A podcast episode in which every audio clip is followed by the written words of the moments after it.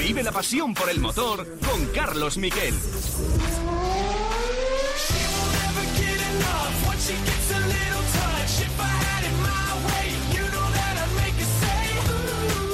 Hola, ¿qué tal? Buenas tardes, bienvenidos a Cope GP. Ha sido un fin de semana intensísimo con ese Gran Premio de México, donde la grada fue una fiesta, donde además fue una fiesta muy educada con Max Verstappen, que se puso el gorro mexicano para subir al podio. No hubo grandes pitadas, en cualquier caso tampoco las podíamos escuchar porque se bajó mucho el sonido ambiente. Y el único damnificado de la furia del público eh, mexicano fue Charles Leclerc, que fue el hombre que se chocó con Checo Pérez en, en uno de esos momentos que es como en el tenis, cuando se queda la pelota sobre la red y cae para el lado equivocado. Checo Pérez estaba haciendo la salida de su vida, venía desde la quinta posición y iba para ponerse primero cuando colisionó con Charles Leclerc y tuvo que abandonar. Escuchar a, a Checo Pérez porque esto es un piloto convencido de que ha hecho lo correcto porque después de dos podios no le valía otra cosa que no fuera ganar. Sin duda triste, ¿no? Pero hoy era mi oportunidad. Eh, tuve muy buena arrancada y solo estaba pensando en ganar la carrera, no, no quería estar en el podio. Llevo dos años seguidos estando en el podio y la verdad, si te soy sincero, solo, solo pensaba en ganar el día de hoy. Ah, como diera, vi la oportunidad y, y, me, lancé, me lancé por él. Lo que en perspectiva eh, arriesgué, pero si me hubiera salido, hubiera salido de la primera curva en primer lugar. Eh, también la verdad es que no esperaba que Charles frenara tan tarde, eh, ya que era el coche que iba en medio. Eh, era, tenía mucho menos margen de maniobra que, que, Max, que iba por dentro, pero sobre todo yo. Yo era el que más tarde podía frenar porque yo iba por, por la parte de, eh, de afuera. Y es que ha sido también un fin de semana de motos, en el que hemos visto una exhibición absoluta en un carrerón eh, inolvidable de Jorge Martín, que sigue su pugna del campeonato, está a solo 13 puntos de Peco Bañaya, tenemos eh, casi un campeón en Pedro Acosta, tenemos a Jaume Masia liderando en Moto 3, en fin, que hay muchas cosas que vamos a desgranar en los siguientes titulares.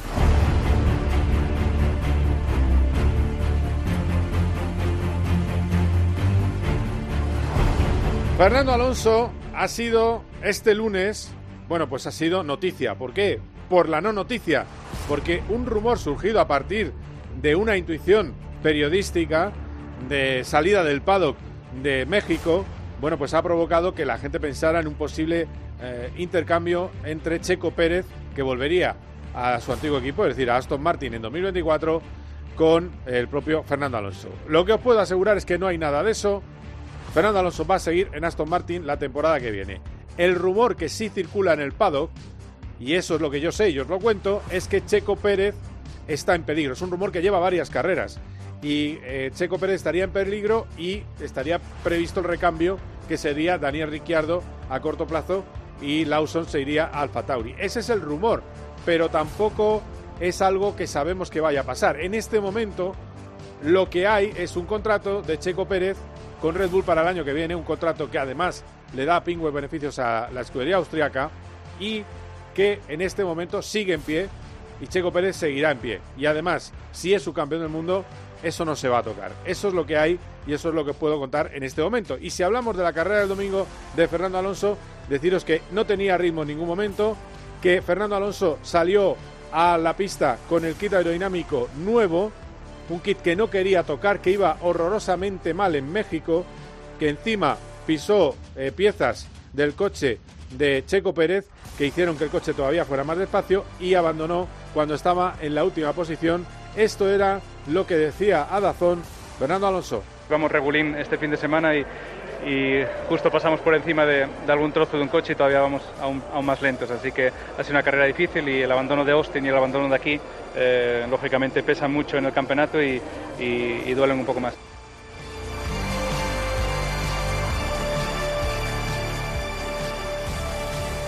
Y ojo, el mensaje de Fernando Alonso, y creo que tiene razón, la temporada de Aston Martin, que no os dejéis llevar por las últimas carreras, es una temporada excepcional. Por lo que sea, lo que el coche promete en el túnel de viento no se, ve, no se está viendo en la pista. No saben si es son los datos del túnel de viento, túnel de viento que es el de Mercedes, recordemos, no saben si son las simulaciones, el caso es que lo que promete el coche en teoría no se ve en, los circuitos y de hecho el coche ha ido para atrás, el monoplaza es ahora, está seis décimas más, más lejos de Red Bull de lo que estaba a principio de temporada, eso es una barbaridad. Eh, todos los demás han mejorado, todos los demás le han recortado distancias a Red Bull y ellos están ahora mismo en prestaciones, son el séptimo coche. Pero es un equipo que ha sumado eh, una burrada de puntos más que el año pasado, son 180 puntos más. Eh, además, siete podios, que es el primer piloto detrás de los hombres de Red Bull, que es lo que ha hecho Fernando Alonso. Es decir, la temporada en línea general es muy, es muy importante, pero les preocupa este final de año y esa es la lectura de un Alonso que cree que ahora está quinto, empatado a puntos con eh, Carlos Sainz, pero que puede acabar sexto o séptimo el Mundial porque el coche no está dando para más. Eso es lo negativo que ve el piloto betense. Le escuchamos. Sí, no queda otra. Yo creo que este año de todas maneras ya está más que eh, finiquitado en el sentido de, eh, darlo por bueno. nunca hubiésemos pensado de, tener esta cantidad de puntos o estar luchando con, con, Ferraris o con Mercedes. ¿no? Incluso estamos delante todavía de ellos en el campeonato de pilotos. Eh, que es una auténtica locura, ¿no? Eh, teniendo un coche que ha hecho 6 o 7 pole positions ya. Así que, bueno, esa es, la, parte positiva de este año y luego la parte negativa, seguramente la bajada de prestaciones que hemos tenido estas últimas carreras, que estamos lógicamente trabajando para mejorar el nivel. Y la cara en cuanto a los españoles, pues es el hombre que le ha recortado 66 puntos desde la carrera de Hungría a Fernando Alonso, que no es otro que un Carlos Sainz, que si toda la primera mitad de la temporada es una barbaridad hasta el verano por parte de Fernando Alonso, hay que ver el temporadón que está haciendo en la segunda parte del año eh, Carlos Sainz. Es decir, que podemos estar orgullosos de la campaña de los dos pilotos españoles. Es muy buena en ambos casos. Y en el, tema de Carlos Sainz, eh, bueno, pues fue una carrera en la que no pudo apretar en ningún momento. Vamos a escucharle dos eh, salidas muy caóticas, ¿no? con toques, con muchas cosas que pasaban. Hemos conseguido salvarlas las dos. Eh, y luego nada, la carrera bastante aburrida por mi parte, no, no, podía tirar en toda la carrera por temperaturas, tenía que ir eh, levantando mucho en las rectas, pero yo creo que tercero y cuarto es lo, máximo que podía hacer hoy Ferrari y lo hemos traído a casa, buenos puntos para el campeonato y ya por Brasil.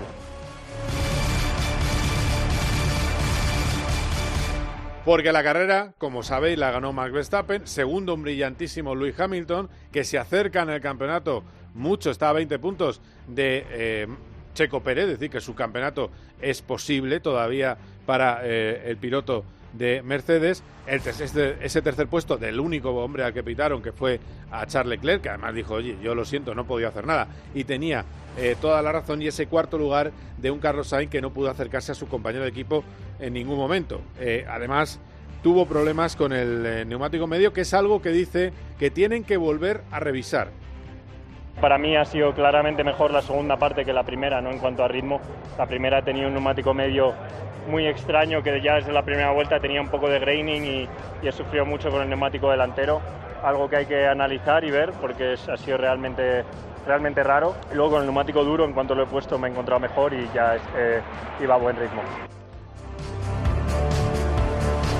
Como siempre ha estado comedido Carlos Sainz, pero este es el momento en el que le dijeron al terminar la carrera por la radio que estaba cuarto en el Mundial a igualdad de puntos con Fernando Alonso.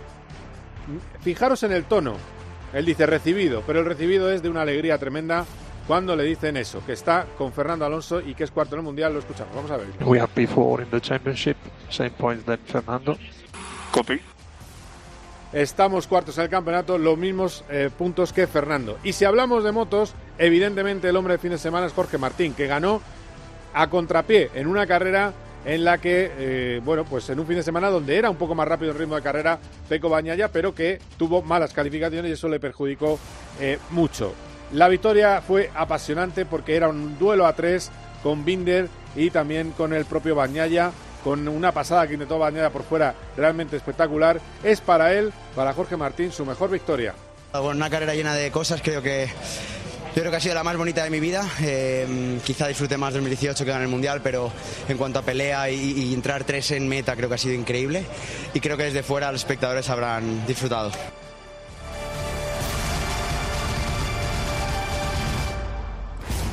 Y luego está la cruz, que es eh, Peco Bañaya. Peco Bañaya terminó en la segunda posición después de que sancionaran a Brad Binder y él lo ve en positivo. Él cree que, bueno, que al final, eh, bueno, antes de Peco Bañaya, eh, Jorge Martín hablando de la presión.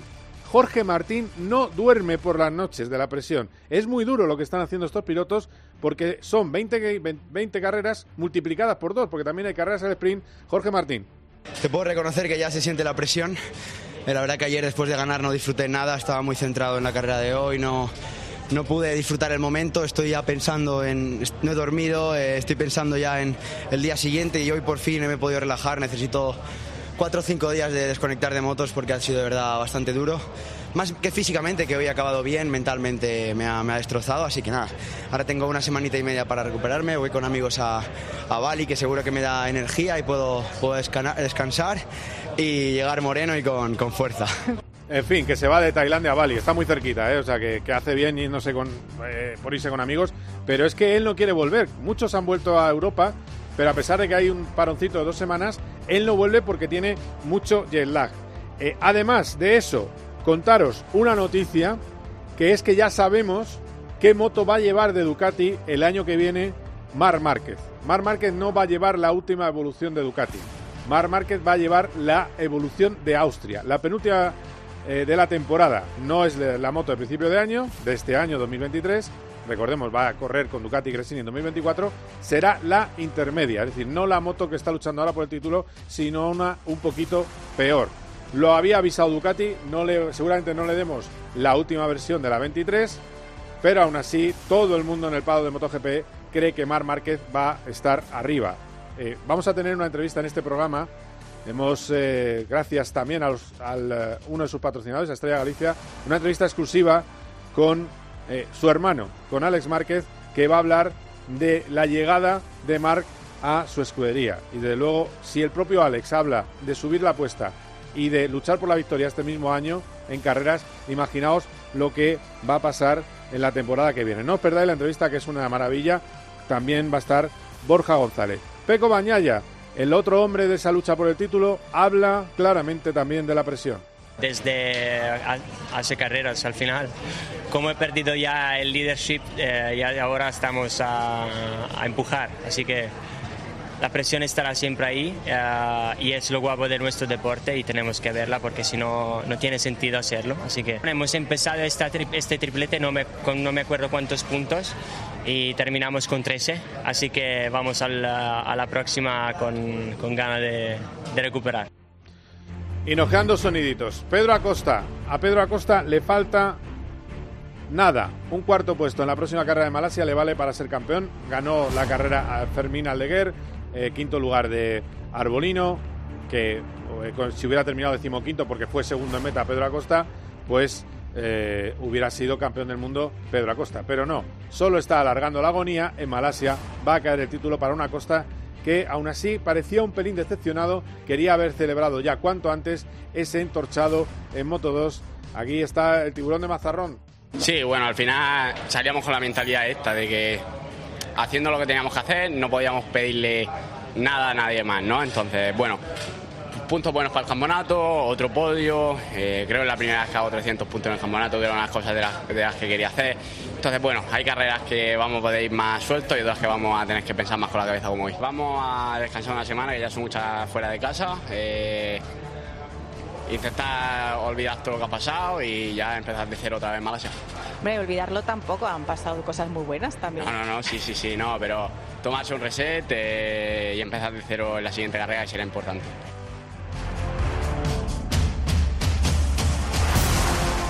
Qué buena es con Ruiz, por cierto, eh, de Dazón. Eh, siempre lo digo, pero no me voy a cansar de decirlo. Recordaros que en el campeonato, Jaume Masia tiene 17 puntos sobre Sasaki, que pegó un pinchazo importante con un abandono en la carrera de Tailandia. Y tercero está el hombre que vamos a escuchar ahora, en el campeonato de Moto 3 estamos hablando. ¿eh? En el campeonato de Moto 3, Masia mantiene el liderato y lo amplía con Sasaki con el abandono. Masia acabó en la cuarta posición y ganó la carrera David Alonso. David Alonso es un colombiano afincado en Madrid, con familia de Guadalajara, tiene la doble nacionalidad hispano-colombiana, pero corre con la eh, bueno con la bandera de Colombia, con la licencia de Colombia y ojo que está es debutante y está en la lucha por el título, está empatado a puntos con Daniel Holgado.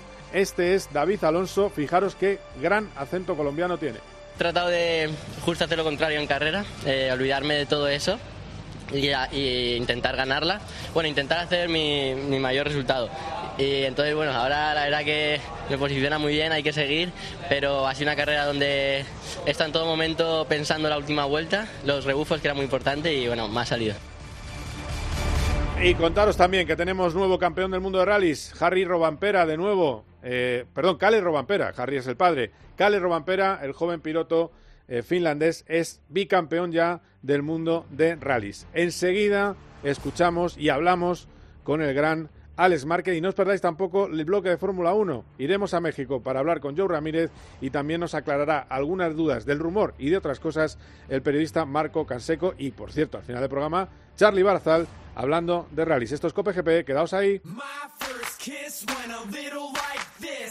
Cope GP. Los goles de tu equipo solo se viven así en tiempo de juego.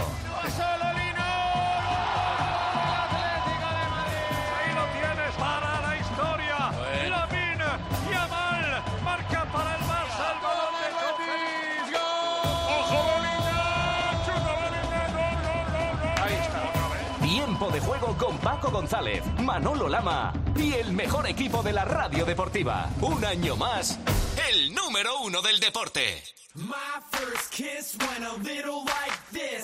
Cope GP. Vive la pasión por el motor con Carlos Miquel.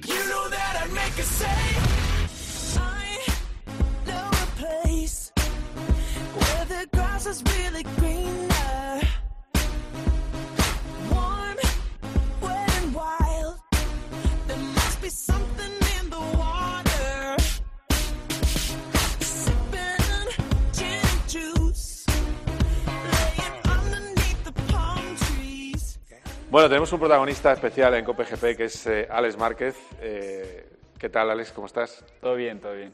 Eh, ¿Cómo están las costillas? Porque de repente espero que no te haya salido ninguna costilla más rota en el camino, esté todo en su sitio. Que yo sepa, no, y, y no, no, duele muchísimo. Eh, del 0 al 100 estoy al 90, más o menos. Eh, pero cuando más sufro, tengo la suerte que cuando más sufro es cuando duermo.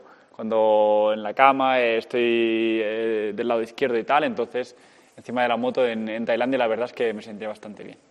Escúchame, a mí me duele el cuerpo. Quiero decir que eres joven. Luego cuando creces es como si tuvieras costillas fisuraditas por todas partes. O sea que no te preocupes. Te pones de un lado y te duele por aquí, te pones de otro, ¿sabes? No, no pasa nada. De aquí a que sea mayor ya habrán hecho de todo con la medicina.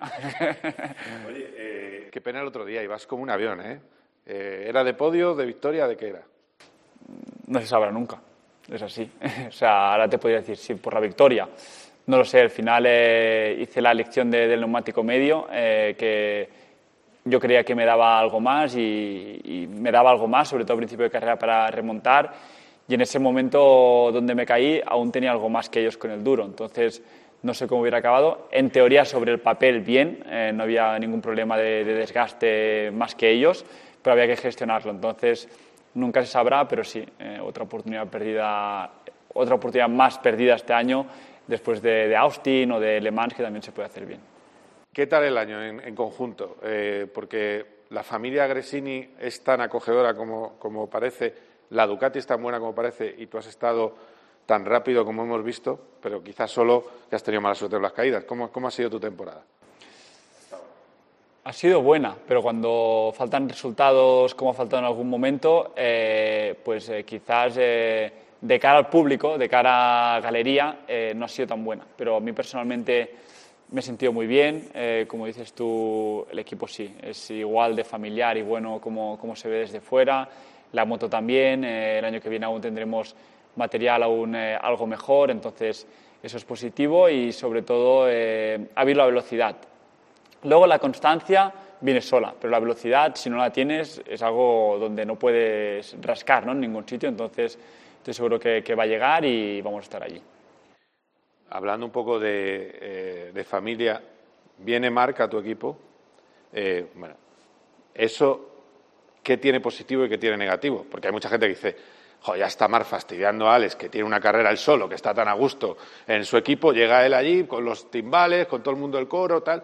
Eh, digo que es tu hermano, que le quieres mucho, pero digo que deportivamente, ¿cómo te, te afecta? No, tú has dicho, llega con los timbales el coro, pues hay que unirse al coro. O sea, hay que aprovecharse de eso. O sea, es, es así. Eh, y como, como equipo, pues es verdad que positivo, pues que tendré un compañero muy fuerte, muy rápido. Y contra antes vaya rápido, mejor para mí porque hace que todo el nivel de equipo y tú como compañero pues subas también, ¿no? Y esa competitividad sana de quién ser eh, el mejor dentro del equipo y eso hará pues que, que pueda llegar al siguiente nivel, que, que digo yo. Negativo, la presión, pero la presión cada uno la gestiona y la acepta como quiere. Normalmente eh, me adapto bien a ella, pero eh, no se sabe, a ver cómo, cómo sale. Eh, pero yo creo que, que es un cambio que para mí puede ser también muy positivo. Tengo aquí al lado a alguien que conoce muy bien, que es Borja González, que le ves en las carreras, que vive, es alguien que vive en un avión. Sí, bueno, pues tiene una pregunta para ti, Borja. Como el programa aquel, ¿no? Que, Alex, eh, tú que estás en, en Vox Ducati y bueno, te, te- te da, me imagino, para ver luego las carreras, ¿cómo ves esa pelea Martín Bañaya? Ya sabes que hay gente que dice, estando P con el equipo oficial, lo va a tener complicado Martín porque puede pasar cualquier cosa, pero de momento estamos viendo una lucha limpia y la sensación ahora de que, de que Jorge tiene un pelín más que Peco, aunque tu hermano me dijo el otro día en, en Tailandia era al revés y, y aún así Jorge consiguió sacar los 37 puntos. Sí, es- estoy de acuerdo. Sí que es verdad que estas tres que hemos hecho, tanto Indonesia como Australia, Jorge tenía más eh, velocidad, pero en Tailandia algo cambió, sobre todo por la parte de, de Peco. Algo hicieron que en el warm-up ya iba muy rápido, en carrera también, y eh, no sé, como que no creo que es- se perdieran, sino que él perdió un poco la confianza después de la caída de India, que es algo totalmente normal y más cuando te juegas un título. Lo bueno es que mm, creo que los, bueno, no creo, no, seguro, los van a dejar correr hasta el final los dos, tienen la misma moto, no va a haber ninguna mm, prioridad eh, por parte de, Ducati. Si hay alguien leal y limpio en ese aspecto es, es Gigi, eh, que quiere que gane la moto eh, y que gane el mejor piloto. Luego es verdad que la gente, no, las reacciones de Tardocci. Tardocci es normal que reaccione de esas maneras porque es el team manager del equipo oficial. O sea, es totalmente normal. Él tiene que mirar por Pecco Bagnaia y por Enea Bastianini.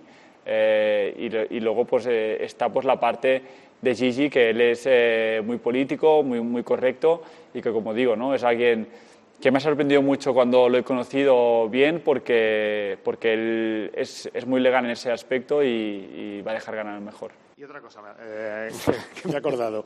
¿Te sirve a ti como, como ejemplo? Tú este año eres novato Ducati. ¿Te sirve como ejemplo, por ejemplo, Enea, eh, mm, Bezzecchi, Marini, ver lo que están siendo capaces de hacer? eh, Enea ya este año le está costando, pero lo que hizo en su segundo año, eh, que fue el año pasado, o lo que están haciendo Bezzecchi y Marini con la moto. ¿Eso te hace ser- estar más confiado en saber, pensar que una vez aprendida la moto, luego puedes sacar ese extra, pese a tener un modelo, digamos, inferior al, top de la marca?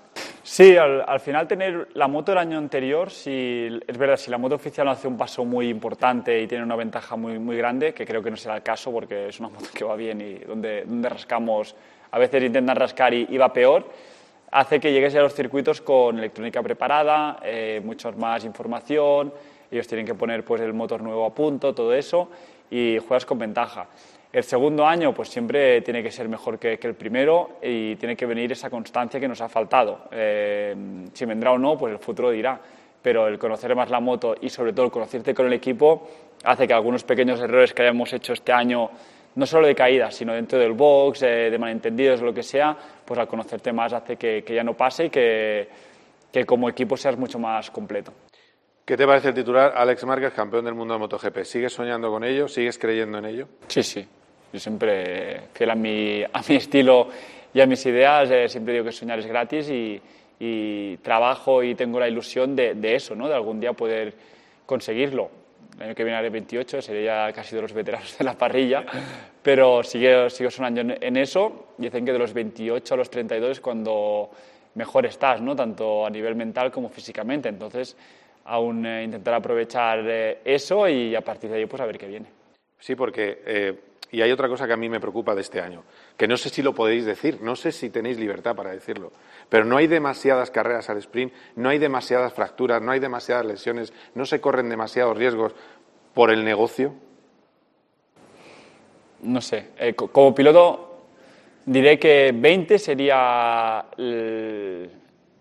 con las sprint, ¿eh?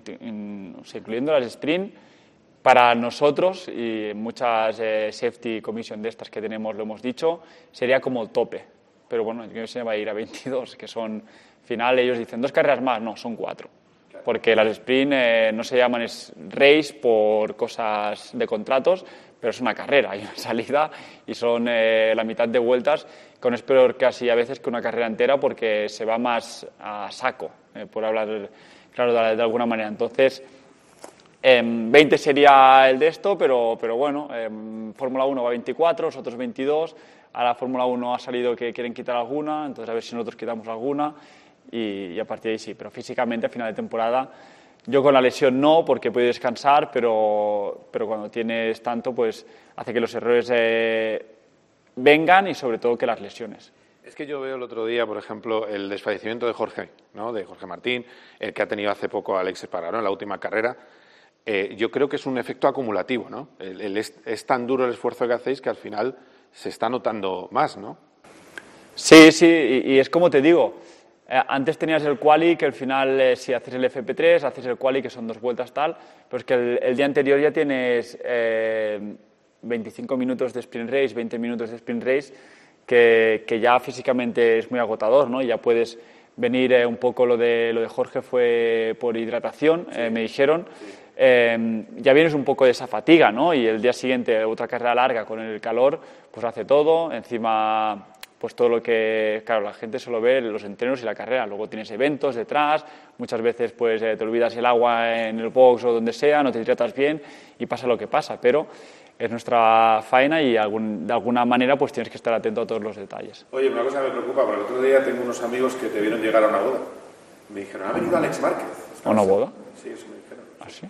¿No ¿Dónde? en una boda hace poco? Hostia, la última que fui, no hace poco tampoco, en, en verano.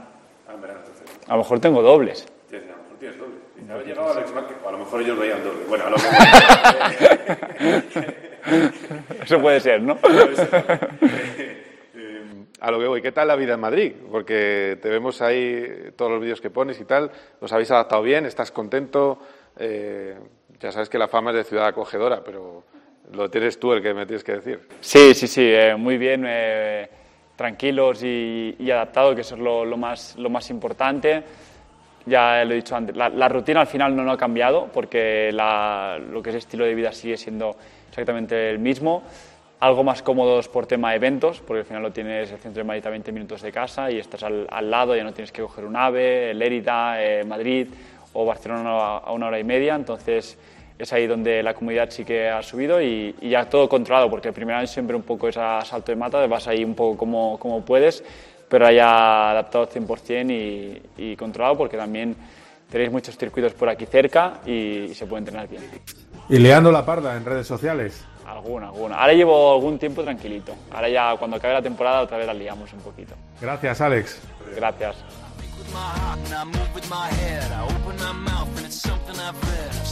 Door before I'm told, but a part of me knows that I'm growing too old. Confused what I thought with something I felt. Confused what I feel with something that's real. I tried to sell my soul last night.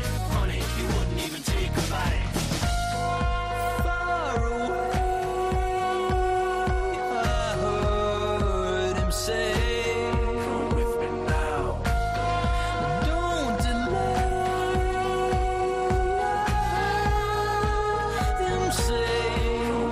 Hay que ver qué majo es Alex Márquez, eh, qué maravilla de, persona. Eh, a ver, a lo mejor luego es un demonio, pero en el trato que yo he tenido siempre con él es una cosa excepcional. Tengo aquí a mi lado a, Borja González, que ha estado en la entrevista, ya lo habéis escuchado.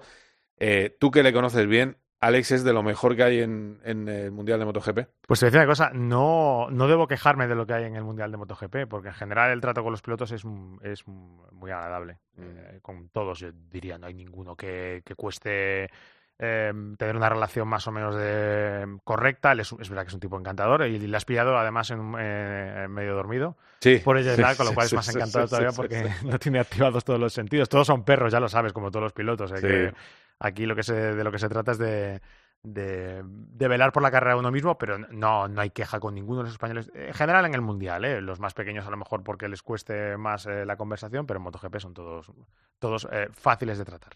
¿Sabes lo que pasa? Que yo creo que a diferencia de, a diferencia de Fórmula 1, que también hay riesgo, pasa un poco como el Dakar con las motos.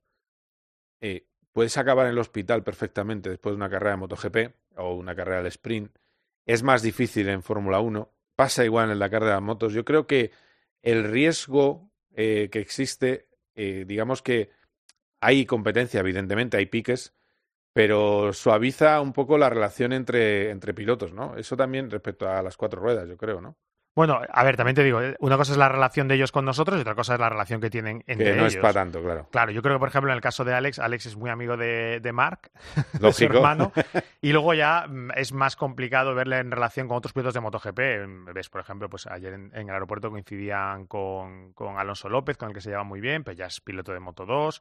O, o el- vimos también una escena muy simpática de Mar Márquez con David Alonso cuando David ganó la carrera el otro día en, en Tailandia, pero luego ya con otros pilotos de la misma categoría es un poquito más complicado. Sí que hay grupitos, ¿eh? Por ejemplo, hay un grupito ahora muy gracioso que es Alex Rins, Alex Espargaró y Jorge Martín, que, se, que son bros entre ellos. Ah, ¿son bros? Sí, son bros, son Ah, qué bros, y bueno. se alegran. Alex hace un poco de hermano mayor y, y, y Alex y, y Jorge, pues eh, son, digamos, tienen buena relación entre ellos, se- se, se apoyan en redes sociales, o sea que eso sí que se, lo vemos. Pero bueno, esas amistades luego también terminan durando lo que duran. Rins y Alex viven en- los dos en, en Andorra. Y ¿también Jorge Rins? también, Y y Jorge, Jorge también. también, O sea, sí, que es un poco clan, Salen sí. juntitos en bici y todas Bueno, esas cosas, hacen ¿no? mucho entrenamiento juntos, sí, tienen eh, eso, el, el- el vivir tan cerca unos de otros eh, hace que las relaciones sean, sean también mejores, pero son muchos los que están allí, también está Cuartararo, también eh, eh, está Binder por allí. O sea, pero la pandilla merendilla ahora mismo son Sí, Martín, eh, Martín. Alex Espargaro y Alex Ring es, es, es la, la pandilla buena de, de MotoGP. Ah, mira, mira, qué bien. Lo que no entiendo mucho, eh, eh, ahora que va a Ducati Mar Márquez, hay que ver qué, qué majos hemos sido y qué poco hemos preguntado por Marc. Eso eh, es tremendo. eh. Pero es que va en el subconsciente, porque yo a veces tengo un poco de, de mala conciencia con Alex, porque eh, muchas veces le hemos utilizado como el, el- el informante. Eh, ¿Quieres saber cosas de Mark? Eh, recurre a Alex. Y es verdad que es en cierta medida muchas veces un poco falta de respeto al trabajo que él mismo hace. Eh, tener eh, a veces solo en consideración del hermano pequeño de, de la superestrella, que él muchas veces lo asume. ¿eh? Es un tipo que no te despla no hace, te hace ningún desplante con, con Sí, ese tipo de sí. situaciones. Y el otro día, hablando con él ya fuera de micrófono, pues eh, él reconoce que, que su hermano es una bestia y, y que es mejor que él. Eh, Claro, Pero tampoco hay que estar recordándoselo todo, todos, No, los, días, no, todos eh, los días de su vida. Claro, es que yo creo que es eso. Él tiene su camino y él quiere ser campeón del mundo. Y, y de todo este ambiente que hay en el Mundial de MotoGP, que me, encanta que me lo cuentes los entresijos, no entiendo muy bien, o, lo entiendo, lo, entiendo de la manera siguiente. Cuando Ducati habla de que el ecosistema se altera con Mar Márquez, eh, con la llegada de Marc a, a Ducati, yo creo, creo entender que todo el club de pilotos italianos que hay en Ducati les viene bien porque es un piloto italiano bueno, uno que está lesionado, que es bueno, y una serie de pilotos menores. Sea, me da la impresión de que ellos, como equipo, eh, com- como marca que tiene da las motos y escudería que quiere que gane el equipo rojo, les viene bien cómo está situada la cosa. Porque, o sea, eh, voy, voy más, más allá. Entre los italianos no hay celos entre ellos, no hay piques, no hay nada, es todo de color de rosa. Es decir, esto que vende Ducati de que hay un ecosistema perfecto, ¿es real de verdad? Bueno, tú piensa una cosa, piensa para el año que viene. Va a haber cuatro pilotos que son Bañaya, Morbidelli, que va a ser el compañero de Jorge Martín, Marco Bezzecchi y Valentino, y Valentino Rossi, no, y el hermano de Valentino Rossi, Luca Marini, Sí. que son pilotos de la Academia de Valentino Rossi que entrenan juntos todos los días y que son realmente amigos. Eso es así, eso es una Vale, realidad. ese es el ecosistema. Eh, en el ecosistema del año que viene, eh, luego pues hay versos sueltos. Eh, Zarco es un verso suelto, Bastianini dentro de los italianos es un verso suelto como Di Antonio, y lo es también Alex y, y Jorge Martín.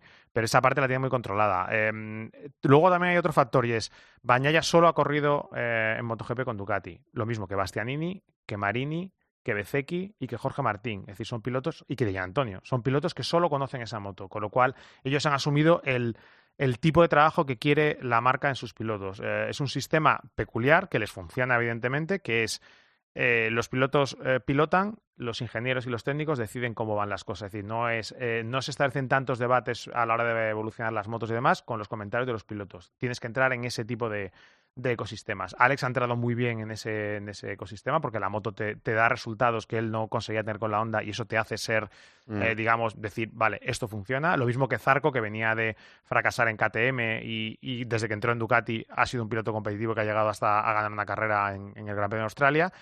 Y luego, claro, en eso hay un elemento que es totalmente distorsionador, que es Mar Márquez, un seis veces campeón del mundo, que ha sido amo y señor de una marca y la ha gestionado como la ha gestionado y él lo ha explicado muchas veces. Incluso Sí, cuando estaba sí, con sí. Pedrosa, él quería marcar el, terreno de ser el número uno y, y decidía qué piezas eh, se usaban o no y si creía que una pieza le podía ir mejor a Dani, no usarla para poder seguir batiendo a Pedrosa.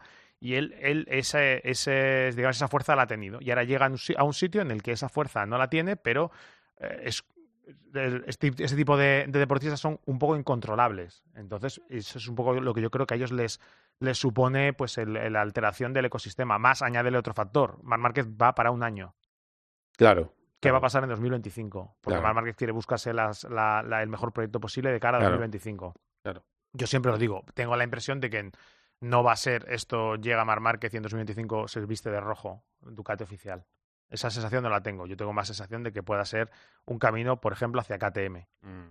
Entonces tienes un elemento de un año que va a conocer tu moto, que es muy bueno, que le va a querer ganar a todo el mundo y que tiene muchísima experiencia, muchísima personalidad.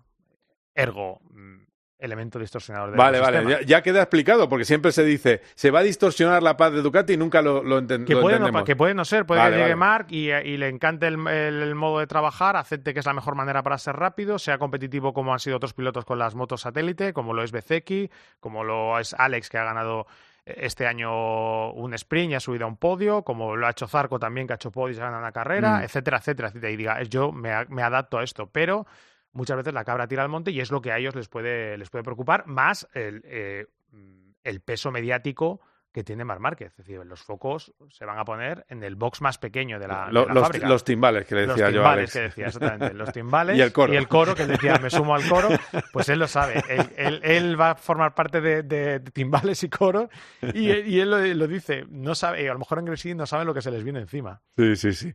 Eh, vale, hablando del fin de semana en Buriram, no es un... A ver, entiéndeme. No, eh, aléjate un poquito. Tú estás ahí metido en el meollo, tienes eh, toneladas de información, tienes bytes por todas partes, hablas con un representante, con otro. Vale, míralo desde fuera. No es algo que dice de menos a Bañaya como campeón que alguien que está en un equipo en el que el número de ingenieros es mucho más pequeño, que es un equipo mucho más pequeño, equipo cliente Ducati, esté siendo más rápido que Peco Bañaya, que Jorge Martín gane a Bañaya por velocidad, aunque esté perdiendo en el campeonato, no dice poco de Peco como campeón. A ver, yo creo, yo sinceramente, eh, creo que lo que pasa es que estamos hablando de eh, pilotos muy buenos que se diferencian por poquísimo. Es decir, cuando decimos que, que Martín es más rápido que Bañaya, lo estamos, estamos hablando de, de una décima. No Claro, hablamos de nada más. Claro. De hecho, el, el domingo hablando con Mar Márquez, eh, le preguntamos otra vez por cómo veía la situación para el campeonato, que él sigue creyendo que Martín va a ser campeón del mundo este año. Eh, le daba mucho valor a lo que había pasado en Tailandia porque para él el más fuerte en Tailandia era Peco Bañaya, no era Jorge Martín. Lo que pasa que tuvo que disputar una carrera un poco a la defensiva, saliendo sexto, con una mala salida en el sprint, que le condicionó para no hacer un buen resultado, con un- una salida no mala en, en la carrera, pero metido en un mogollón de pilotos, con Alex, con Zarco, luego teniendo que, que adelantar, que cuesta, y aún Sí. así llegó hasta arriba. Es decir, era el piloto más- es decir, se dio la, la inversa a lo que vimos en India e Indonesia. El, el más fuerte no fue el que mejor resultado sacó, que era Martín, por circunstancias, y aquí el más fuerte no es el que mejor resultado ha sacado. Pero yo creo que, hay que darle el valor que tiene a, a Bañaya como, manera de trabajar y como enfoque que hace, porque de hecho es el líder del mundial. No tiene 13 puntos y vamos a circuitos en los que va a ser muy rápido. Martín también. eh, pero no todo lo hace. De hecho, la pérdida un poco de competitividad de Bañaya ha venido por no entender ciertas cosas de la moto y ahí sí que le ha venido muy bien la ayuda de todos los ingenieros.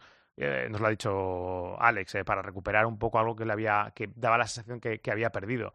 Y va a ser muy, muy duro, muy competitivo y Jorge va a empezar a sentir la tensión eh, o la presión. Esa presión va a ser el elemento que yo creo que decida quién va a ser campeón del mundo y quién juegue mejor con ella. Y vamos a ver si la presión es del que tiene que repetir como número uno por obligación o del que tiene que conseguir ganarle al número uno y que el número uno además tenga ya la experiencia de la presión que vivió el año pasado y que lo puede utilizar. O sea, no, no hay que, no hay que minusvalorar a Bañaya porque podemos estar viéndole como bicampeón del mundo en Valencia, campeón con el número uno, que esto es algo que no, que no vemos desde hace muchísimos El años. gafado número uno. ¿eh? Bueno, pero el número, yo creo, creo que la última vez, no sé si fue Duhan. Duhan. Oh, O sea, que decir que en la época MotoGP no hemos visto un uno repitiendo. Pues tendrá mucho mérito si lo hace. A ver, eh, ¿puede darse la carambola de que si gana Jorge Martín, pista de rojo el año que viene? bueno, po- tendría lógica que si, Ducati tiene al número uno, lo quiera tener en su box número uno. Eh, a Bastianini le confirmaron en agosto, teóricamente según su manager, con un papel firmado que iba a seguir en el sitio en el que está en 2025. 24, perdón. Eh, le confirmaron esto, además lo han dicho desde, desde el equipo oficial Ducati, que va a seguir allí Mm. eh, Enea Bastianini. Porque ellos tienen como una especie, les pesa, sobre su conciencia las, las bajas que ha sufrido el italiano, eh, las lesiones que ha sufrido y que eso haya podido mm, afectar su rendimiento. Pero es cierto que ya, sin queja física, que el piloto no se queja físicamente, se está viendo que le está costando mucho con la moto, con este modelo 2023 de Ducati. Mm, eso me hace pensar que si Jorge es campeón del mundo, mm, no me sorprendería nada que hubiese un, un movimiento de ruptura de contrato que se hace tan fácilmente hoy en día y que le bajasen a la Pramac y terminasen colocando a, a Jorge, que sería lo lógico, que luciese el 1, eh, bueno, lo ponga o no lo ponga como pegatina, eh, que lo luciese dentro de la estructura oficial con Bañaya como compañero. Bueno, pues es muy gordo eso que estás diciendo ahora mismo. ¿eh? Eso sería un bombazo, pero bueno, vamos a esperar. Bueno, es, es una lucha que, que tuvo el año pasado Martín con Bastianini, de la que no salió bien parado. Y sobre todo él, yo creo que se quedó con la cosa de que la moto 2022 que llevaba Martín era una moto que daba problemas. Y de hecho, el, el tipo de motor que llevaba Martín estaba, era un modelo más avanzado que el que llevaba Bañaya, que tuvo que dar un paso hacia atrás porque ese motor no le permitía hacer ciertas cosas. Sí. Martín se lo comió, igual que su compañero que Zarco, y, y él lo pagó. Y él siempre lo dice. Con este motor de este año puedo hacer cosas que no hacía el año pasado y es la gran diferencia que, que me está haciendo que se vea este nivel que estoy teniendo. Entonces, bueno, pues eh, él se quedó con esa sensación de que en cierta, de cierta manera era un poco injusto que se hubiese comido ese marrón y luego pues el, el mérito se lo lleva a Sebastián y que hizo un temporadón. Bueno, pues sería una manera también de, compensar aquello. También te digo, ¿eh? Bastianini hubo bastantes carreras que era más rápido que Bañaya. Eh, por eso tengo yo mis dudas con Peco. O sea, Peco me parece una persona que es, eh, tiene más, está siendo más inteligente que Jorge, pero no es un piloto explosivo, no es un piloto de una rapidez descomunal. Eh, es, le veo también un poco que es el que brilla el día que lo tiene todo en su sitio, un poco Max Biaggi en ese aspecto. Pero, te- pero, pero piensa, ¿eh? el año pasado, por ejemplo, estas, estas poles bárbaras que hace Jorge Martín las hacía el año pasado Bañaya. Eso es verdad. Eh, Sí. O sea, puede mantener. Es verdad que a una vuelta está Mm. siendo tremendo Jorge.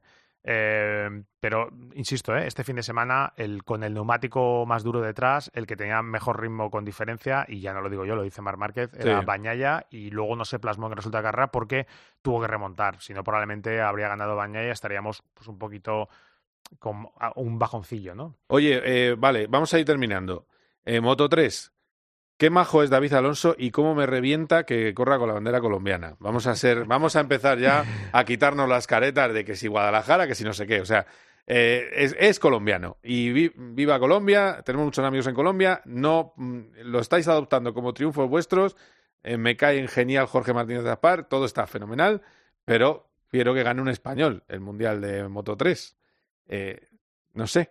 Ya sé que tú eres del club de. Es colombiano No. porque no sé qué, pero. Bueno, porque le conozco y le, hablo con él y, y veo el colombianismo. Pero bueno, es verdad, si gana el Mundial será un éxito para el motociclismo colombiano y, y será ya... y estaremos nosotros con cara de mojón. Y nosotros diremos pues, que el título no, será- no se ha quedado en casa. Tendremos que aceptarlo, es verdad. Haremos un poco de apropiación indebida en, en la- en el subtítulo, pero en el titular, en el titular otra en cosa. España, sí. Pero bueno, ahora mismo, eh, por ejemplo, Malasia debe ser un circuito que le vaya muy bien a Masia. Es un circuito en el que su moto siempre ha ido muy bien, la que gestiona su equipo. Sí. Lo hemos visto en el pasado con, con otros pilotos, como con, eh, lo vimos con Dalla Porta, lo vimos con Foggia.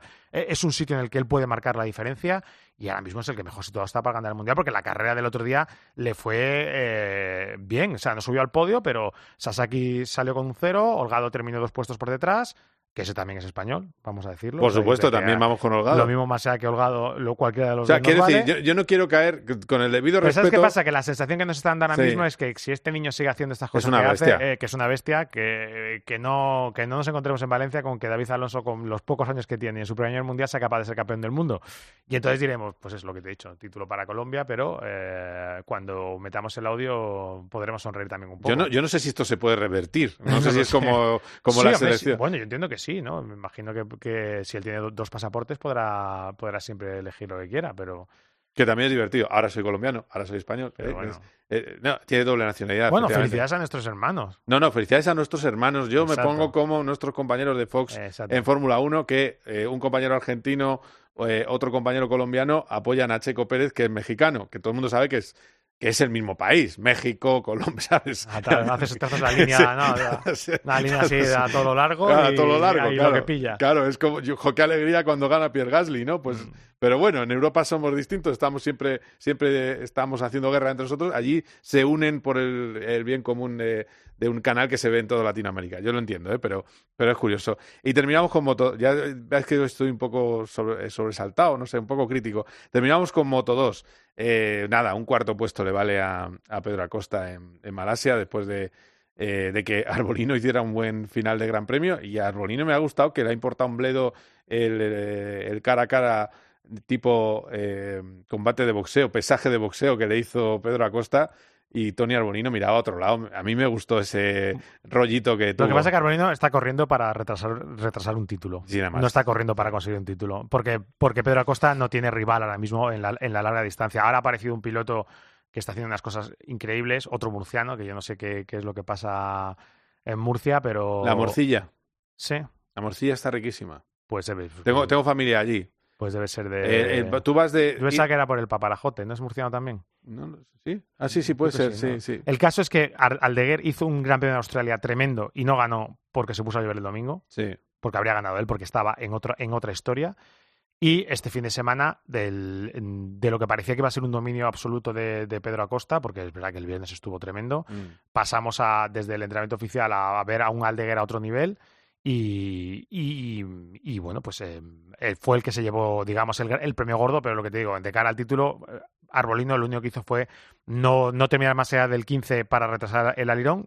¿no? Pues el alirón es en fútbol, ¿no? Pues el para retrasar el. Puede el- valer el. Puede valer, ¿no? Sí. Eh, yo creo que será que será Malasia. Por cierto, Aldeguer, en todo este cirio, digamos, de onda para buscar al sustituto de Mar Márquez.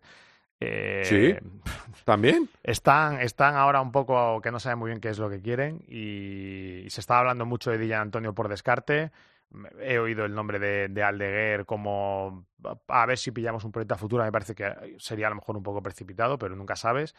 Y, esa será una, una ecuación a resolver, la del, la del compañero de Joan Mir el año que viene. Pero después de lo hecho en las últimas dos carreras, ha llegado a sonar Fermín, ha llegado a sonar Fermín como cazar un chaval joven que lo tengas un año ahí y si no termina de funcionar, poder bajarlo al equipo satélite, pero tener ya un- una perla. Pero yo creo que, pese a lo que hemos visto, está todavía un pelín todavía por, por, por curtir. Pero bueno, cosas más raras hemos visto porque ya en su momento subieron a Jack Miller de Moto 3 a MotoGP, o sea que eh, cualquiera, cualquiera sabe. O sea, puede ser un Dillan Antonio o Aldeguer, los dos principales candidatos que Eso están es lo en que se mesa. está hablando. Luego se habla en la ecuación, se quiere meter que pueda haber opción a otro piloto de eh, otro piloto que está en el mismo MotoGP, pero no, no sé exactamente, porque desde Italia hablaron de una posible contacto con Marini que ha renovado por VR46, que tampoco lo veo.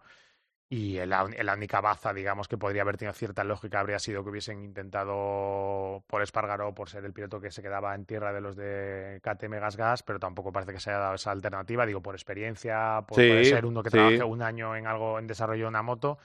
Pero bueno, eh, está todo. Vamos a ver, igual ten- tenemos. Bueno, por, por no Espargaró, yo- a mí me parecería una opción muy lógica. Tendría, dentro de la lógica, te- la tendría, pues por eso te digo, por experiencia, por conocer el sitio, por poder ser un año solo sin ningún problema y por. Pero ahí el contrato con KTM, ¿qué? Bueno, un una vez que KTM no cumple su contrato, pues entiendo Ah. que no. Pero no lo sé legalmente cómo funciona, pero si KTM no cumple el contrato de que corra la temporada 2024, pues entiendo que, que- que tendría cierta libertad, pero no sé si esa, esa variable se le ha pasado por la cabeza al quien decida, que yo creo que es Puig propone, Alberto Puig propone y Honda dispone. Bueno, pues vamos a ver eh, qué pasa con ese culebrón también, qué pasa en Honda, Honda Repsol. Por cierto, no ha habido cataclismo, Honda no deja el Mundial, Repsol no se va del Mundial. Esas cosas que se decían también, si se va Márquez, eh, el mundo Bueno, tienen contrato hasta final de- de- del año que viene en, en- en Repsol y ya dijeron en su momento que ellos cumplían el contrato hasta final de 2024. Luego ya a partir de ahí pues veremos a ver cómo va la, la fiesta. Pero vamos, Honda, Honda por activo y por pasiva dijo que ellos seguían en el Mundial. Muy bien, Borja, pues nada, lo hemos repasado todo, así que ha sido un placer. Eh, seguimos en contacto y, Y felices con nuestro Alvarito, ¿no? Como y, siempre. y felices con. Bueno, y Bautista es un crack. Eh, vaya 24 minutazos del anterior COPGP, qué maravilla. Cómo rajó, dijo, como esto, deje de divertirme con la norma del peso, me voy a casa, no estoy para, para historias. Y eso me parece. Y hace bien, porque él está ahí para disfrutar, ha hecho lo que tenía que hacer, dos títulos, mm, con un nivel altísimo este fin de semana, cuando te lo tienes que jugar, ser capaz de ganarlo todo es tremendo. Ha ganado las tres, sí. Las tres. Mm. Y, y nada, eh, me, me quito, me quito el sombrero con Alvarito, que es amigo además, o sea, que me lo quito con cariño. Y, y yo creo que él lo que dice lo dice de verdad, quiere disfrutar en 2024 y como le toquen mucho las narices, eh, hasta luego, Lucas. Lo cual demostrará que el equipo el- eh, se les ha ido la mano. Eh, a mí lo de todos pesamos más de 80 kilos me parece una cosa de locos. Eh, la, cifra que han puesto tenía que haber sido un poquito más de consenso, no de 80, 75. Pues por ahí todavía hay alguno de los grandotes, tipo Redding, que piensan que es poco. Ah, bueno, pues nada. Escucha, la próxima vez que yo corra en cars, los cars todos van a ir a mi peso. Y, cuando yo juegue a baloncesto, que me baje la canasta a metro cincuenta. ya está. ya verás que mates. es tremendo. Gracias, Borja. Un abrazo. Un abrazo. Cope GP. You know that I'd make a say.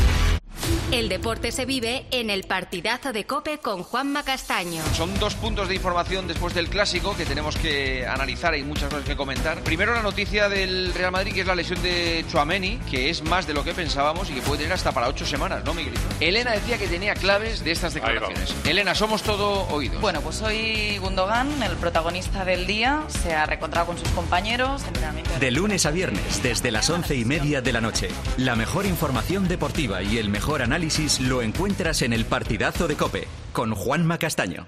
Like.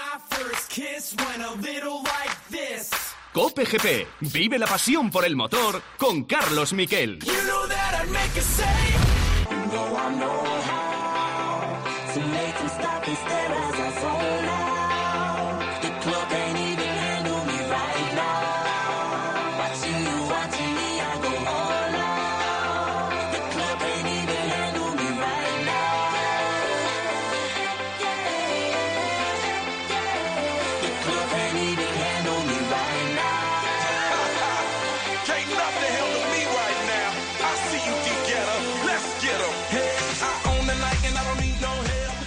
Hablamos de Fórmula 1 y me voy a México porque allí está pues un amigo de esta casa que ha corrido además la Panamericana. Bueno, ahora me lo va a aclarar. Eh, 21 años jefe de McLaren y bueno, ha estado en el Gran Premio de México, embajador del Gran Premio de México. Don Joe Ramírez, ¿qué tal? ¿Cómo estás? Carlos, muy bien, gracias. ¿Qué hora es allí en México, en DF? ¿Perdón? ¿Que ¿Qué hora tienes por ahí? Ah, aquí son las casi las 10 de la mañana. Ah, muy bien, las 9.48. 10 para las 10. 16.48 en, en España, que, que es que me, eh, soy un clásico, me gusta mucho eso de las horas. Eh, a ver, ¿qué, ¿qué sensaciones hay en México con ese fallo? Sí, ya es que tengo, tengo, No. tengo, a, tengo a mi productora, en este caso ocasional, que es eh, Pilar Casado, que me dice, sí es un podcast ya, pero me hace ilusión. Eh, se puede escuchar a cualquier hora. Eh, ¿Qué sensación os ha quedado después de esa primera curva, esa decepción, No. esa gente que se iba Muy, muy, del circuito? muy triste, muy triste. Es una cosa eh, extraño porque Checo resiste mucho la, la presión. Nunca yo lo he visto así con una presión, pero este año la presión fue muchísima, ¿no? No solo de México, de Red Bull, de la posición que tiene, que si va a tener el segundo en el campeonato o no, los Mercedes que van empujando más, etcétera. Así que yo creo que la presión no le pudo. O que él trataba de empujar a Charles para que Charles pusiera fuera a Mac, no, no lo sé. Pero tenía toda la pista libre del lado izquierdo, si hubiera dado más espacio, mm, seguro que no, no llegaría a la otra curva en primero, pero sí llegaría a a- detrás de Max. Y si continúa toda la carrera detrás de Max, estoy, estoy segurísimo que en el Gran Premio de México Max le hubiera, lo hubiera dejado pasar si no lo hubiera pasado por sí mismo Checo, que es muy difícil, todos sabemos que Max es un fenómeno, que no hace errores, que va fuertísimo, en fin, pero yo creo que al menos uno y dos en México se hubiera podido tener. Porque tú, O- tú sí. Porque- No, si la suerte es, pues era, era dos y uno y no uno y dos, pero en fin. Oye, pero tú, tú crees entonces que le pudo la presión. Pues me imagino que sí, porque fue un error, pero un error grandísimo, no es que, digo, no, no, no, no, no tenía por qué estar donde estuvo, por qué empujar a, a, a Carlos, a Charles así tanto, no, yo no sé, normalmente no hace tantos errores y maneja la presión, pero el domingo falló, pero grande, grande. A ver, Max hizo una maniobra parecida hace un par de años, creo que fue, y, y se fue al segundo vértice. Es decir, se fue largo al segundo vértice y consiguió meter el coche. También es cierto que salía de una tercera posición, con lo cual llegó antes a la curva, que eso también eh, simplificó las cosas. Eh, y a ti eso qué argumento, tú que has conocido bien a los pilotos, ese argumento de, oye, es que llevo dos años seguidos en el podio y solo me varía a ganar, ¿a ti eso como jefe de equipo lo admites o dices, oye, eh, vale, pero queremos que seas subcampeón y esto que has hecho es un paso atrás? Ah, completamente, completamente. Ahí yo vi que eh, y las declaraciones de mm, Christian Horner fueron muy, pues, muy conform, conformantes para Checo, pero yo creo que, yo creo que no, no sé qué va a pasar detrás, porque, eh, y como te digo, con Mercedes estando mejorando cada carrera y, y Hamilton con el martillo que no lo suelta. Sí, ha cogido la marcha el tío, ¿eh? ¿Cómo, cómo va? Sí. Sí. Puede, puede perder el segundo lugar fácilmente, no, fácilmente, son, son todavía con un sprint y tres carreras, es, puede ser, puede ser que lo pierda y, y ya, ya se empiezan a oír los rumores con eh, eh, Daniel Ricciardo que anduvo también, que a lo mejor regresa a Red Bull, etcétera, etcétera, pues ah, no sé, no sé, la presión va todavía a empujar mucho más al checo y si no prende el segundo lugar en el campeonato, sí que creo que va a tener problemas. Dicho esto, no creo que haya otro otro pilota en el campeonato que le pueda que pueda hacerlo mejor que Checo. Mm. De los que ya no tienen, you know, tendrías que poner a Hamilton otra vez o a Norris o gente que ya tiene pro- em, contratos, ¿no? Sí, claro. No, no, sería, sería subir a, a Ricciardo, que además coincide con un fin de semana que Ricciardo estaba cuarto en parrilla, que dice Horner que ha vuelto el Ricciardo de los mejores tiempos. Eh, voy a sumar a esta conversación a, un, a otro buen amigo de la casa, Marco Canseco, Diario Marca. ¿Qué tal? ¿Cómo estás? Hola, ¿qué tal? Hola, Joe. Hace mucho tiempo que no que no hablamos, pero te sigo en todas tus intervenciones, atentamente, atentamente como siempre. Una auténtica Marco, qué gusto. Qué Sí, gusto, sí. Marco.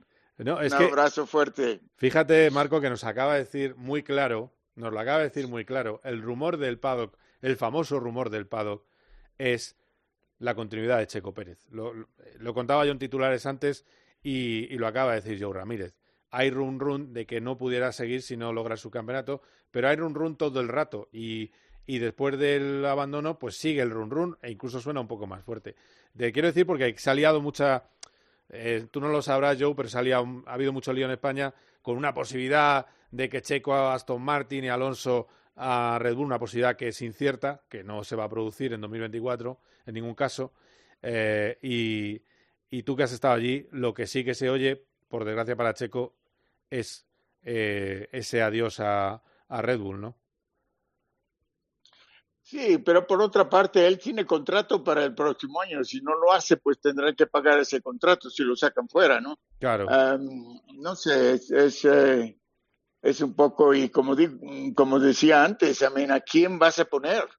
Claro. Si Ricciardo, Ricciardo lo va a hacer mejor que Checo, pues ahí hay un poco de dudas también, ¿no?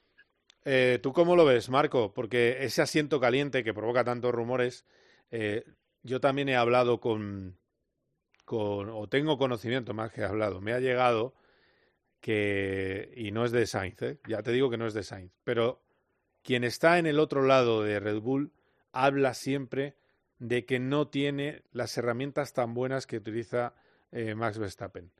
Digo porque si la gente se cree que en Red Bull son unos locos que mantienen a Checo Pérez, Red Bull saben exactamente lo que lleva entre manos Checo Pérez.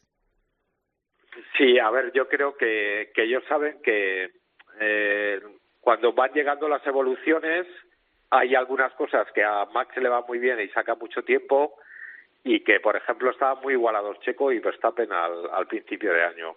Y que Checo, que estaba muy cómodo con un tipo de coche, que era más subvirador y que, que tuvo problemas incluso, me acuerdo de Australia, que se fue recto en la, en la chicane de entrada a meta en unos libres, de los pocos errores que ha tenido Max en todo el Que año. no Y giraba ahí- el coche, sí. Sí, que no giraba y ahí Checo podía con él, estaba muy a gusto, en Jeddah estuvo fenomenal, en Bakú le ganó, ganó el sprint y la carrera y de allí salió desencajado Max y algo cambió allí, no sé si eh, el padre y el hijo dieron un golpe en la mesa y dijeron que el coche tenía que cambiar hacia el estilo de Max que yo creo que hay algo más. Sí, el coche es el mismo para los dos, pero es un coche que a Checo no le va y que a Max sí. Porque siempre lo han dicho cuando hablas con algún ingeniero, es mucho más difícil hacer dos coches diferentes y, que- y darle uno a un piloto y otro a otro que hacer el mismo, que, que es lo lógico. O sea, no, nadie hace dos coches diferentes a propósito. Lo que pasa es que el coche que, que va cambiando le va yendo a- hacia un piloto y al otro no. Eh, Esa- yo es la explicación que encuentro. Ya, ya, ya. Sí, claro. Eh, a ver, hay, hay otro tema, aparte de este del que hablamos, hay otro tema. El de Fernando. Sí, que, bueno, el- ¿qué opinas de, del run run? Que bueno, yo ya No. lo, he- lo he desmentido por mi parte, pero bueno. Ah, alguien al- alguien eh, le ha dado por decir que es un rumor insistente del paddock y bueno, bajo ese epígrafe cabe cualquier tipo de locura, claro. Eh, yo creo que si eh, Max no quiere a dos pilotos al lado suyo en su en lo que es su chiringuito ahora o su o su o su rancho es a, a Hamilton y a Fernando. Son los dos únicos casi los dos únicos que podrían meterles en, serios problemas. Ah, y yo creo que incluso pero no yo no creo que vaya a tentar la suerte. Y su padre menos que, que él. Y yo creo que que eh, que está muy contento como está quiere a un piloto con el que se lleve bien pero con el que sepa que va a batir Lando quizá dentro de dos años ese una cosa así A, pero a Ricciardo, que, es, que, sí, que, que lo ha que sabe ya, que, le, que claro. sabe que le gana y que lo tiene Sí. a, a gente que se- sepa que los los tiene con las riendas eh, cogidas y que no se le van a desmandar Eh, Eh, eh, yo sí. lo veo yo lo veo así lo de la rienda te ha gustado, ¿eh, Joe? Está, está de acuerdo, es muy, Mire. es muy caballo bravo, ¿eh? Eh, Sí. ¿Cómo lo ves? ¿Tú Pues de eh, de esos, de esos, eh, de esos rumores que oyes en España que los coches son diferentes, que Max tiene siempre un mejor coche de que, que Checo. Imagínate cómo son aquí en México. Ah. Oh, aquí en México es, es una es una locura. Todos quieren, creían que eh, no, creíamos que aquí iban a buchar siempre en el público cuando salía a Max y, a, y a- especialmente a, a Marco. Sí. Eh, pero no, no pasó eso, estuvo todo muy bien, pero yo no compro eso de que los coches son diferentes y que no le dan a, a Checo lo mejor. Eso no pasa en los equipos, especialmente en los equipos grandes. Los mismos mecánicos y ingenieros no lo permitirían, tendrían la misma cosa para los dos equipos. Es que el otro es un fenómeno y eso hay que admitirlo y para mí es eh, uno va a llegar a ser uno de los más grandes de la historia junto con nuestro añorado Senna pero y ese así que eso no lo yo lo que sí creo no, es que no lo a, veo a para Max, nada a- a Max le hacen caso en todo lo que pide y a Checo no tanto Sí, son, Eh, son yo- detallitos, claro, no, no Sí, tiene que ser una base y- distinta, sí. Y, y al Sí, sí, final, no. seg- según va pasando la temporada, todo va hacia el lado de Max y se encuentra mucho más cómodo y el otro piloto eh, no ya no no tiene que va perdiendo la confianza y cada vez pilota peor. Creo Oye. que ese es, es el camino que, que ha seguido este año. Joe, ¿qué te ha parecido ese paddock con... A mí me ha parecido feísimo. Yo sé que es por el bien de los pilotos, pero pilotos rodeados de guardaespaldas, eso no, eh, no, es, no son carreras. Eso no puede ser. Ah, sí sí muy feo no horrible O sea, que, eh, que había una justificación, ¿no? no. Que, que el año anterior había demasiada gente y se agobiaron los equipos con los pilotos y tal, y que era por seguridad, pero claro, eh, para los que habitamos el paddock como tú, aunque que vayas las veces que vayas, eres un gran habitante del paddock, eh, el trato directo se pierde, el trato directo con los protagonistas. Sí, completamente de, completamente de acuerdo, pero fueron por todos esos rumores que había aquí en México antes de, de que todo empezara. Y empezaron, no sé si vi- viste, oíste de esa campaña Respect, Sí, fuera y dentro sí. de la pista y todos tenían miedo de que iba a pasar algo que, que la FIA hubiera dicho, bueno, si es así como México se comporta, eh, cancelamos el Gran Premio del, del próximo año y, y- y basta, ¿no? Y con ese pánico yo creo que por eso pusieron los guardaespaldas, pero sí, no, no fue una cosa simpática para nada. Oye, y, y una cosa, tú que tienes buenos amigos en Aston Martin, ¿qué les pasa? Ay, no sé, saludé a Fernando aquí, dice Mac, qué, qué lástima, ¿no? Eh, que te pasa aquí esto en mi tierra y dice, sí, hoy tenemos que sufrir, pero yo no sé, están, se ven muy cabizbajos, que están perdidos, no saben qué hacer. Eh, es una, es una pena porque iban tan bien y, ah, en fin, ahora no sé, no sé si hay salida de este callejón, eh, tienen que hacer algo, algo grande y cuando están perdidos, pues no saben por dónde empezar. ¿Tú, Marco, cómo lo ves? Porque, porque a ver, eh, Yo, está claro que la carrera de la evolución la han perdido. eh, Sí, pero yo no, no, la- no acabo de entender, y lo puse en la crónica del domingo, que lo de Aston no se explica, titulé, porque cómo, cómo tú recortas un segundo y medio con unas herramientas em, eh, durante el invierno y luego cuando empiezas a evolucionar con las mismas herramientas resulta que todo el mundo mejora y tú vas para no, no es que te quedes en el sitio es que han ido para atrás no no me acaba de Dan Fallon lo explicó como que intentaron cambiar el equilibrio natural del coche y que les sal- lo dijo en una en una entrevista que, que dio Aston Martin hace un par de semanas que intentaron un cambio en el equilibrio, querían un coche que fuera más completo, aquello de que no corría en recta, de tener un mejor DRS, de quitarle drag, eh, y, y ahí eh, creo que, que erraron el tiro por completo. Le quitaron las virtudes, que era la tracción y la curva lenta, y no le aportaron eh, equilibrio, con lo cual luego han, han tenido que ir adaptándose con, sobre la marcha a los circuitos y yo creo que también hay algo también hay algo de la nueva carcasa de Pirelli, fueron los más afectados, y quizá de la directiva de las pruebas de más, más rígidas para la flexibilidad de, de apéndices. Cada cosa que ha ido sucediendo en la temporada cada cambio le ha afectado, sí, es les ha afectado y les ha mandado un poquito más para atrás mientras todos se adaptaban, incluso Alfa Romeo, incluso Haas, incluso Williams, todos iban bandeando y, y Aston Martin cada, cada cosa que pasaba era, era un golpe más. Y, y que tienen que revisar muy bien lo que ha pasado porque porque este año es verdad que ha sido mucho mejor de lo que nadie esperaba. A mí sí me dicen que hace siete podios, Fernando. Es una barbaridad, sí, es una A principio de temporada hubiera firmado con sangre, vamos, totalmente, ¿no? Pero si allí en Bahrein que estábamos, que estábamos en Bahrein, lo hubiera, digo, ¿dónde hay que firmar esto? Y pero, eh, claro, luego se crea una expectativa a la 33 y depende de la expectativa para que hagas luego el balance apropiado, pero se crea una expectativa tan grande y tan tan eh, de fiebre con eh, con Fernando y que quizás había poco ahora, pero eh, sobre todo revisar y que, que, que sea un invierno tan bueno como el año pasado.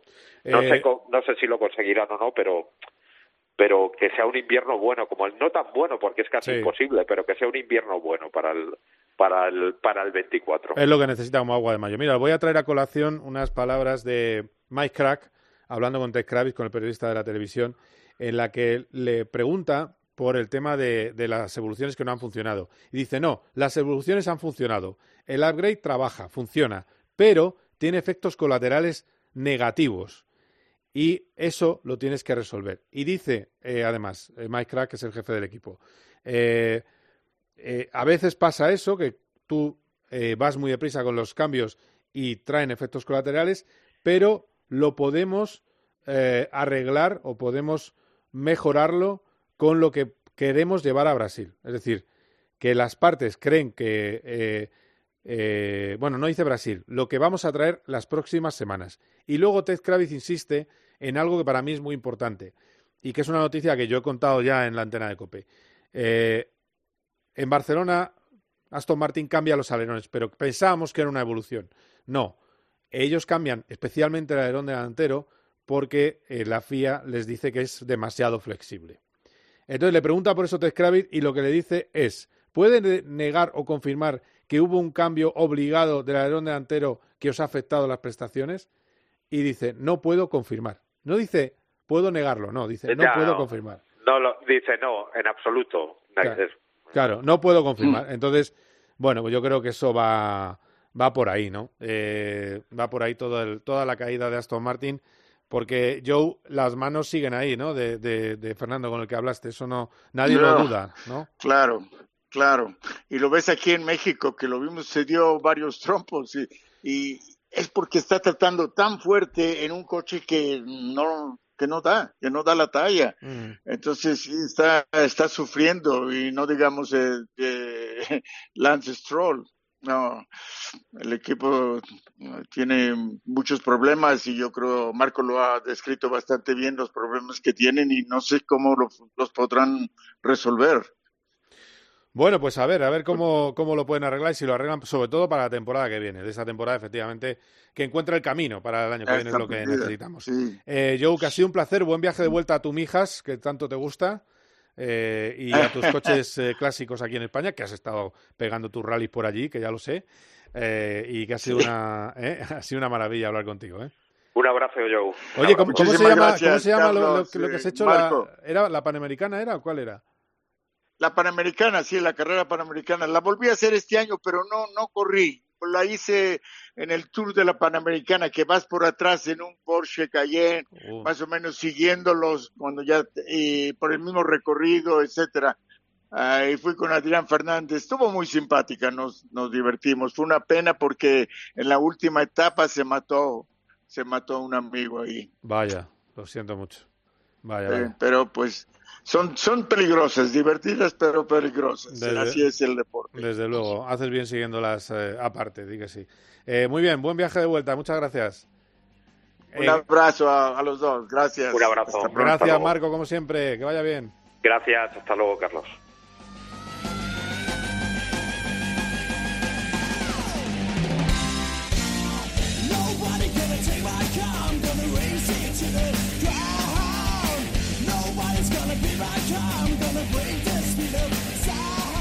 Estamos terminando Cope GP y entra, como siempre, en este eh, programa. Carlos Barza, ¿qué tal? ¿Cómo estás, Charlie? Hola Carlos, muy buenas. Bien, todo bien. Vale, pues hemos tenido algo que, que es muy importante, que es un bicampeón, un joven bicampeón del mundo de, de rallies. Pocos hay tan jóvenes, ¿no? Eh, que es, a ver si lo digo bien, Cale Robampera, también con el sobrenombre de Calien Robampera, que es el hijo de Harry Robampera, vamos a decirlo todo bien, que es un auténtico extraterrestre.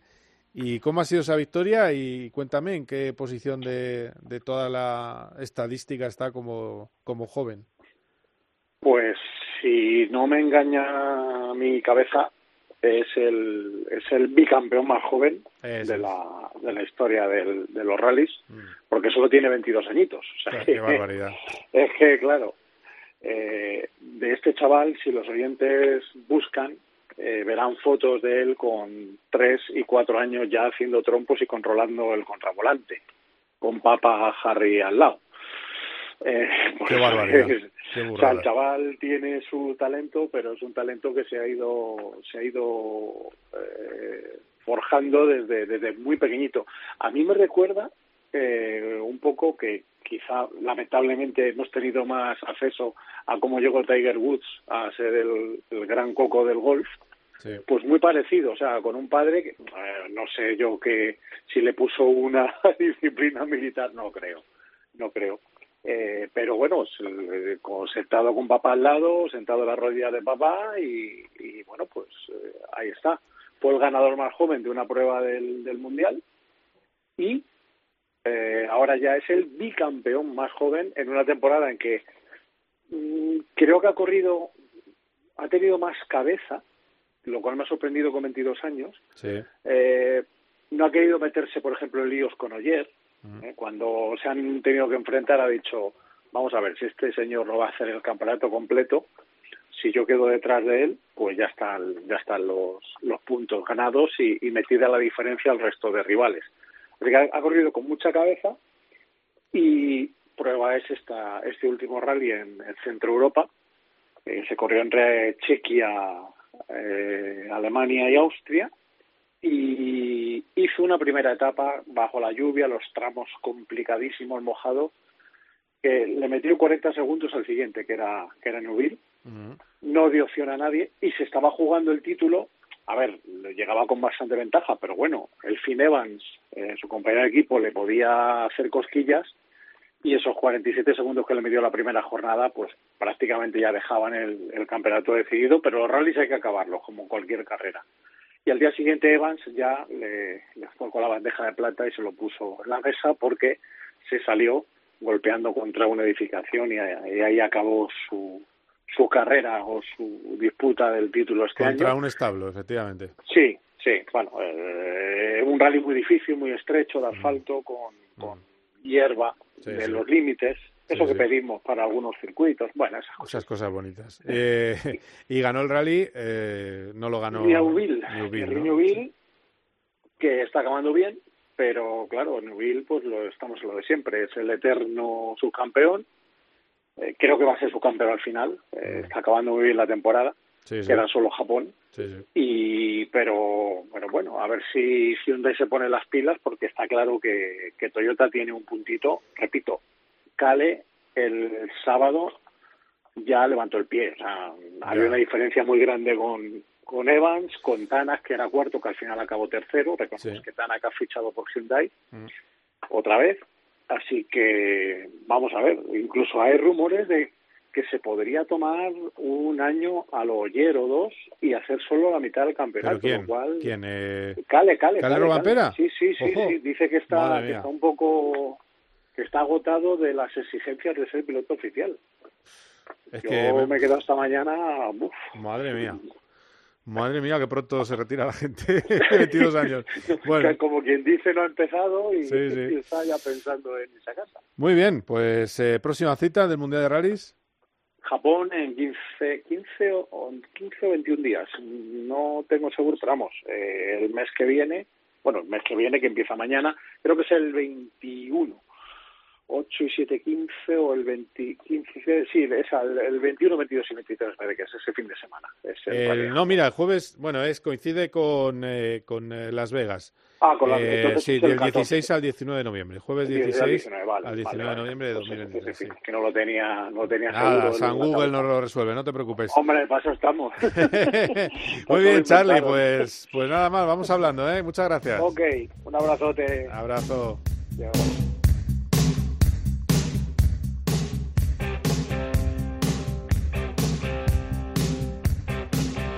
Pues esto no para, esto no para porque este fin de semana vuelve a haber carrera. Habrá, hay previsión de lluvia ¿eh? para la calificación del próximo viernes, que va a ser, recordemos, os recuerdo horarios que siguen siendo eh, raros porque la Fórmula 1 está eh, al otro lado del charco. Los libres 1 serán a las tres y media del próximo viernes. Habrá, como es fin de semana de sprint, calificación de la carrera del domingo a las 7 de la tarde, hora española. Después el sábado la calificación del sprint a las 3 de la tarde y la carrera del sprint será a las 7 y media de la tarde. Por supuesto, el Gran Premio de Brasil, el momento apoteósico, donde quiere y tiene marcado con muchas X eh, Mercedes la posibilidad de ganar. Si gana Mercedes, romperían con la maldición que estamos viendo este año. Mm, Es un año en el que por primera vez se acaba así el Mundial y sigue sin haber himno británico en el podio. Sería la primera vez en 70 años. Vamos a ver qué pasa. Pues esa carrera, el Gran Premio de Brasil, será el domingo a las 6 de la tarde y lo viviremos como siempre aquí en tiempo de juego. Ha sido un placer. Nos oímos, nos escuchamos. Adiós. GP con Carlos Miquel.